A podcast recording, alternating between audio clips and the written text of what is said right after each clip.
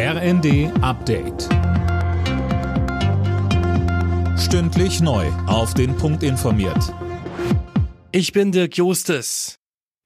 Der ukrainische Präsident Zelensky hat sich in einem Telefonat bei Kanzler Scholz für die geplanten Waffenlieferungen bedankt. Russland warf der Bundesregierung dagegen eine gefährliche Eskalation des Konfliktes vor. Deutschland will unter anderem Dutzende Marder-Schützenpanzer in die Ukraine schicken. Sowohl in der Ampel als auch der Opposition werden die Rufe nach weiteren Waffenhilfen für die Ukraine lauter.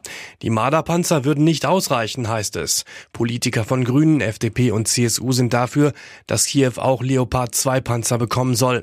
Regierungssprecher Hebestreit winkte zunächst ab und verwies auf die internationale Abstimmung.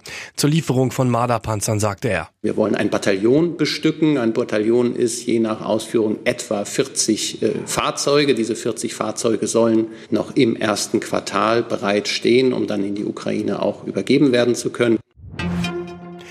Die Dezemberentlastung für Gaskunden hat offenbar gut funktioniert. Laut den Stadtwerken und kommunalen Energieversorgern ist die Abwicklung weitgehend problemlos verlaufen. Eileen Schallhorn. Ja, und das trotz des hohen Aufwands und extremen Zeitdrucks, so ein Sprecher des Verbandes der kommunalen Unternehmen. Auch die Erstattung der entsprechenden Finanzmittel durch den Bund hat demnach funktioniert. Vereinzelt gab es dann aber doch ein paar Probleme und Irrtümer. Bei Millionen Zahlungsvorgängen und vielen Kundenanfragen ist das laut VKU aber unvermeidbar.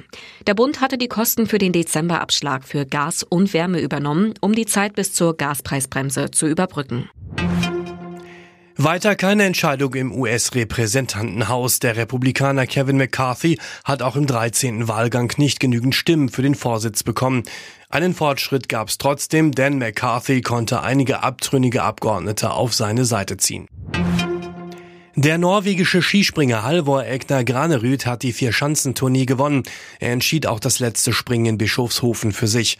Für die Deutschen verlief die Tournee enttäuschend. Als bester Deutscher landete Andreas Wellinger in der Gesamtwertung auf Rang 11. Alle Nachrichten auf rnd.de